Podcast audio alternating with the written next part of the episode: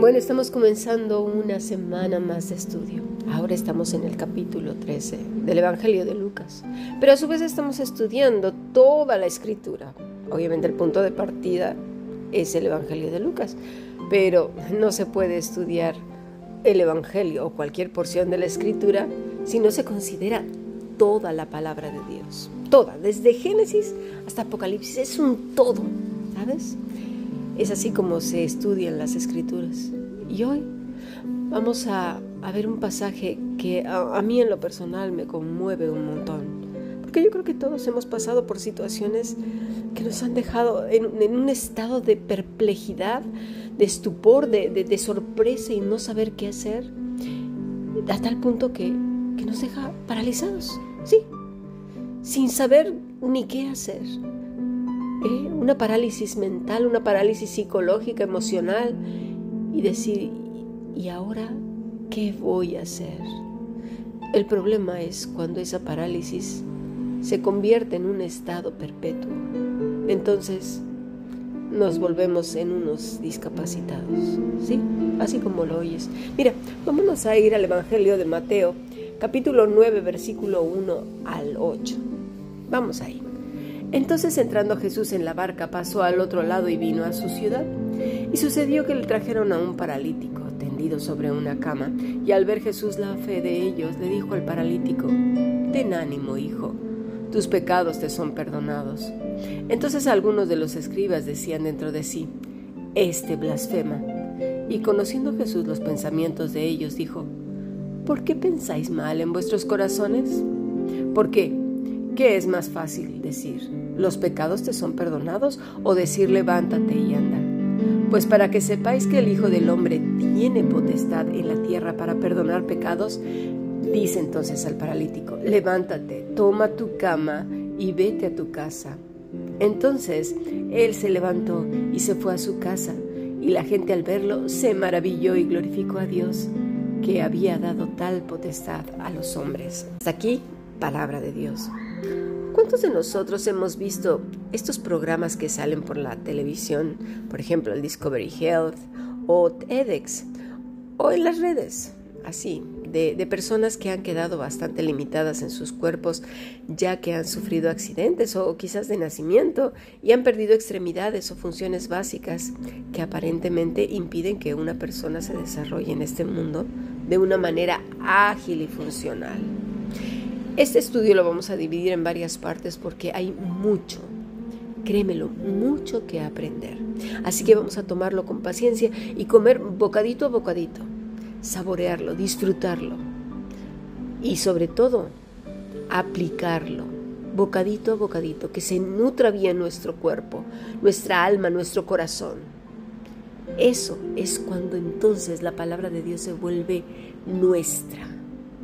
Vale, pues vamos allá hablando de estas personas que han quedado pues así, sin, sin todo su cuerpo completito como, como viene de nacimiento, o quizás de nacimiento han venido eh, faltándoles algo. Bueno, pues estas personas que salen en estas plataformas nos han dejado perplejos a más de uno, diría yo que a cientos de miles de personas pues a pesar de sus limitaciones aparentes, y lo digo entre comillas, sus vidas son más productivas que uno que lo tiene todo. La pregunta aquí es ¿por qué? Bueno, ellos mismos lo explican en todos estos programas, pero ¿sabes por qué? ¿A qué he llegado a la conclusión? Porque los que lo tenemos todo simplemente no valoramos lo que verdaderamente tiene valor porque somos unos desagradecidos de primera clase, porque así es el ser humano, sí, desde la caída así somos. Somos unos ingratos, unos reverendos desagradecidos, eso es lo que somos. Pero, pero además de eso, más de una vez nos hemos quedado paralizados por las eventualidades de la vida. Sí, cosas inesperadas, planes que no salieron bien, Puede ser una enfermedad, la pérdida de un trabajo, una amistad que se va, una pareja perdida, un hijo que se marcha, la vida de un ser querido que se va con el Señor. Son tantas cosas. Así que vamos a ir viendo ejemplos, ejemplos. Empezaremos, por ejemplo, con personas justas. En otras podcasts veremos personas injustas. Así que vamos a ver primero los justos. Bueno, estos no tienen ningún reproche, ningún reproche de parte del Señor ni de los hombres. Así que pocos podemos encajar ahí, pero vamos a ver, porque nos pasa a todos, ¿eh? Y este, el primero que vamos a hablar es Job dice el versículo 1, capítulo 1, hubo en tierra de Uz un varón llamado Job, y este era hombre perfecto y recto, temeroso de Dios y apartado del mal. Creo que pocos pueden compararse con este hombre, pero la insolencia de muchos hace que lo hagan. ¿Sería por insensatez o será por la arrogancia, quizás por no conocer el texto? Pero pocos pueden decirse a sí mismos Job pero de verdad que he escuchado a más de uno, ay, yo como Job, como Job.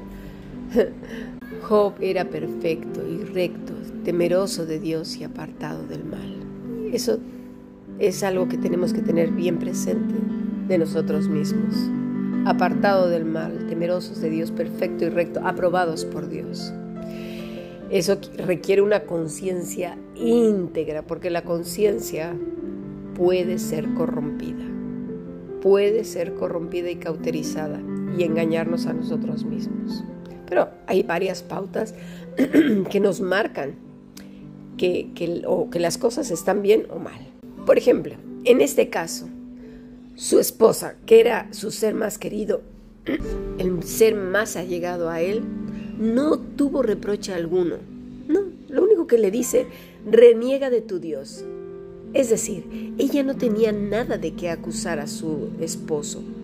Mira, le dijo, ¿aún conservas tu integridad? Blasfema a Dios y muere. Fíjate lo que le dice. Le dice que era un hombre íntegro. Aún en el dolor era un hombre íntegro. Su esposa no tiene nada de qué acusarle. Los que están al lado nuestro, por lo regular es nuestra pareja, nos conoce muy, muy bien. O nuestro esposo, ambos, ¿no? O el uno el otro. Pero ella reconoce que es un hombre íntegro, con lo cual no había reproche alguno en él. ¿Se lo esperaba Job? ¿Todo este problemazo? No. Pero le tomó por sorpresa. Ahora bien, ¿se quedó postrado sin saber qué hacer? no, para nada. ¿Qué fue lo que hizo? Esto es bien importante se mantuvo en integridad. Eso es lo que dice su esposa. Su propia esposa nos dice cómo se mantuvo Job desde el principio hasta el final.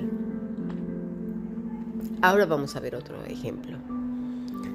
Porque ahora lo vamos a ver desde un punto mm, de vista del liderazgo, ¿sí?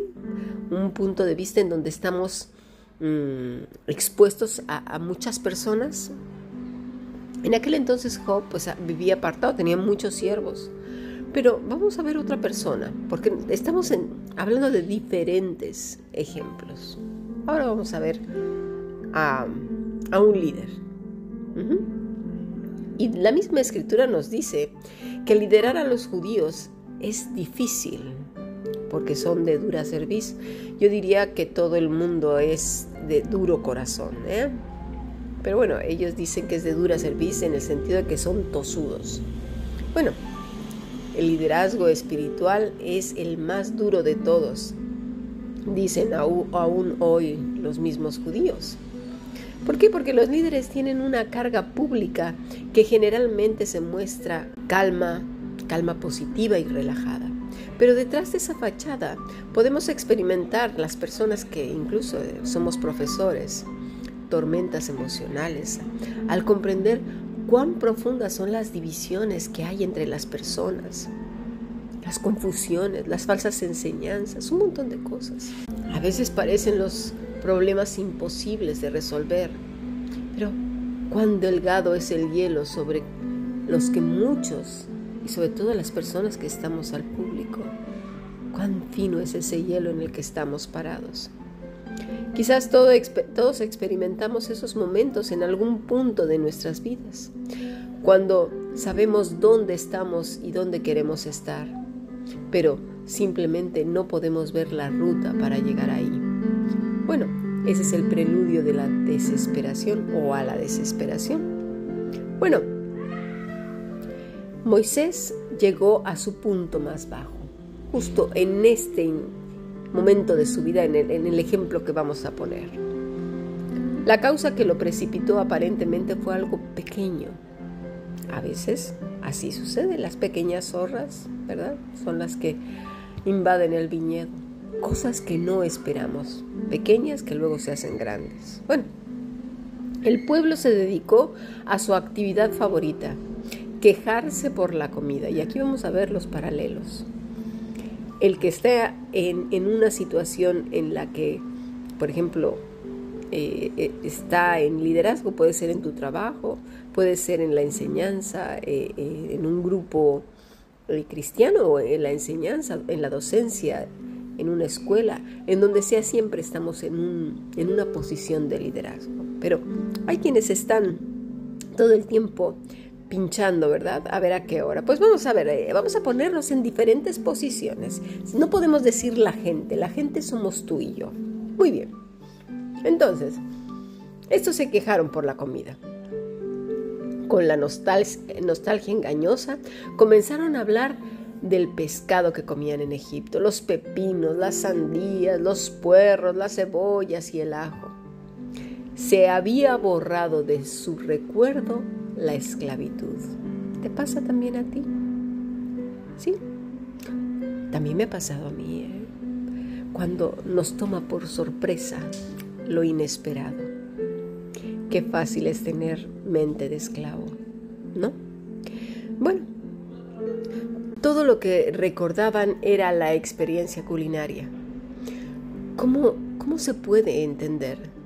Dios obviamente se enojó mucho. Esto lo vemos en Números capítulo 11 versículo 10. Pero Moisés estaba más que enojado. Él sufrió un completo quiebre emocional y le dijo a Dios, ¿por qué has hecho mal a tu siervo? ¿Por qué no he hallado gracia en tus ojos para que impongas la carga de este pueblo sobre mí? ¿Acaso yo concebí este pueblo? ¿O acaso yo lo engendré para que me digas, cárgalo en tu seno como la institutriz carga al infante? ¿De dónde obtendré yo carne para dar a todo este pueblo el cual llora a mí diciendo, danos carne para que comamos. Yo solo no puedo cargar este pueblo, pues es más pesado que yo. Y si de este modo tú me haces, te ruego que me des muerte, si es que he hallado gracia en tus ojos para que no vea mi mal. Imagínate, está Moisés quebrantado. en, ¿En qué posición estás? ¿Cuál es tu mente? ¿Cómo te ha tomado esta situación? ¿Qué ha pasado? ¿Han sido consecuencias de tu pecado? ¿O, o has sido como Job? ¿O quizás como Moisés, que eh, la gente viene a ti para que tú les resuelvas las cosas y te ven como Dios? Esa es una carga muy pesada, ¿lo sabes? Muy pesada. Que, que de ti dependa tantísima gente. Es muy pesado y, lo detestas muchísimo, muchísimo. A veces esa sensación viene, por ejemplo, las personas que nos dedicamos a la salud de, las personas. Porque la gente viene con la esperanza de que tú les resuelvas el problema. Y es una carga enorme. Y les dices lo que tienen que hacer. No lo hacen y encima otra vez vienen enfermos. Y dices, madre del amor hermoso, ¿qué voy a hacer? Y es ahí cuando venimos a los pies del Señor. ¿Dónde estás tú? ¿Eres el esclavo que vuelve otra vez a caer? ¿Que cree que es justo y que se lo merece todo? ¿Que no es capaz de ver sus pecados y que le echa la culpa a otros? ¿O, la mitad? Bueno, el 30%, 15, 75. ¿Quién? ¿O Job? El perfecto, justo Job como ningún otro. ¿Quién? Es un momento de que nos identifiquemos. Bueno, para mí este punto de referencia de la desesperación es muy importante. Cuando siento que soy incapaz de seguir adelante, leo este pasaje y pienso, si todavía no llegué a este punto, estoy bien. De alguna manera, el hecho de saber que el más grande líder de todos los tiempos experimentó esta profunda oscuridad, en lo personal me da fuerzas.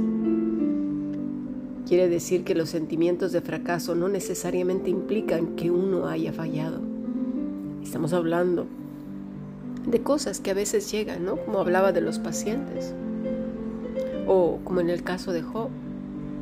También fue íntegro. Se mantuvo íntegro. ¿Tenía frustración? Sí, pero se mantuvo íntegro. Pero había unos que no, se estaban engañando a sí mismos. ¿Dónde estás? ¿Dónde estamos? Estamos en un punto en donde debe de haber emuná. Porque Quizás no se han caído las vendas de los ojos, pero eso no implica que sea un fracaso total, ¿eh? a menos de que te mantengas firme donde estás. ¿eh? En el caso de que seas esclavo, en el caso de la queja, en el caso de Moisés que se hubiera quedado en esa profunda oscuridad. No. A veces debemos estar dispuestos a tomar riesgos. Es absolutamente necesario si deseamos de alguna manera grande o pequeña cambiar el mundo para bien. Lo que es sorprendente es la manera en que la Biblia nos muestra esas noches oscuras del alma en la vida de algunos de los más notables héroes de, nuestro, de, nuestra Biblia, ¿no? de la palabra de Dios. Recordamos las palabras del rey David, por ejemplo, mi Dios, mi Dios, ¿por qué me has abandonado? Salmo 22, 2. Muchos de los salmos más poderosos surgen del mismo terreno emocional. El mismo Señor Jesucristo dijo estas palabras, ¿no? El Salmo 131, desde las profundidades clamo a ti. Salmo 69, 2, Dios, sálvame porque las aguas llegaron a mi cuello. Soy un hombre indefenso, abandonado entre los muertos. Me colocaste en el pozo más profundo, en la oscuridad, en la profundidad. Salmo 88, 5, 7. Así pues, Moisés no fue el único que quiso morir. Hubo otros tres profetas que expresaron el mismo deseo. Uno fue Elías, tras lograr su mayor victoria y su triunfo sobre los profetas de Baal en la confrontación en el monte Carmelo. Él recibió un mensaje, ¿verdad?, de Jezabel diciéndole que lo encontraría y lo mataría. Entonces, él se sentó bajo un arbusto, pidió morirse y dijo, basta ya, Dios, toma mi vida porque yo no soy mejor que mis ancestros. Lo vemos en el primer libro de Reyes 19.4. Otro fue Jeremías. La gente no quiere al que trae malas noticias y más que nada ese era el rol de Jeremías en los últimos días del primer templo. Él estaba convencido de que la resistencia a los babilonios terminaría en un desastre y advirtió al respecto a una sucesión de reyes políticos. Mientras tanto, los falsos profetas decían lo contrario, asegurándole al pueblo que habría paz, paz, paz, cuando no habría paz. Jeremías 6, 14 y 8, 11. Todos estos son hombres justos. Lo dijimos, ¿verdad? Veríamos varios hombres, bueno, pero no estamos entrando en Moisés. Sin embargo, estoy ampliando un poquito más. Hombres justos, que no había reproche.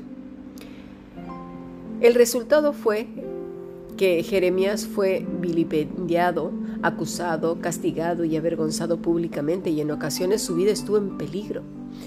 En un pasaje extraordinario él se quejó, Dios mío, me engañaste y fue engañado, venciste y prevaleciste, soy ridiculizado a diario, todos se burlan de mí.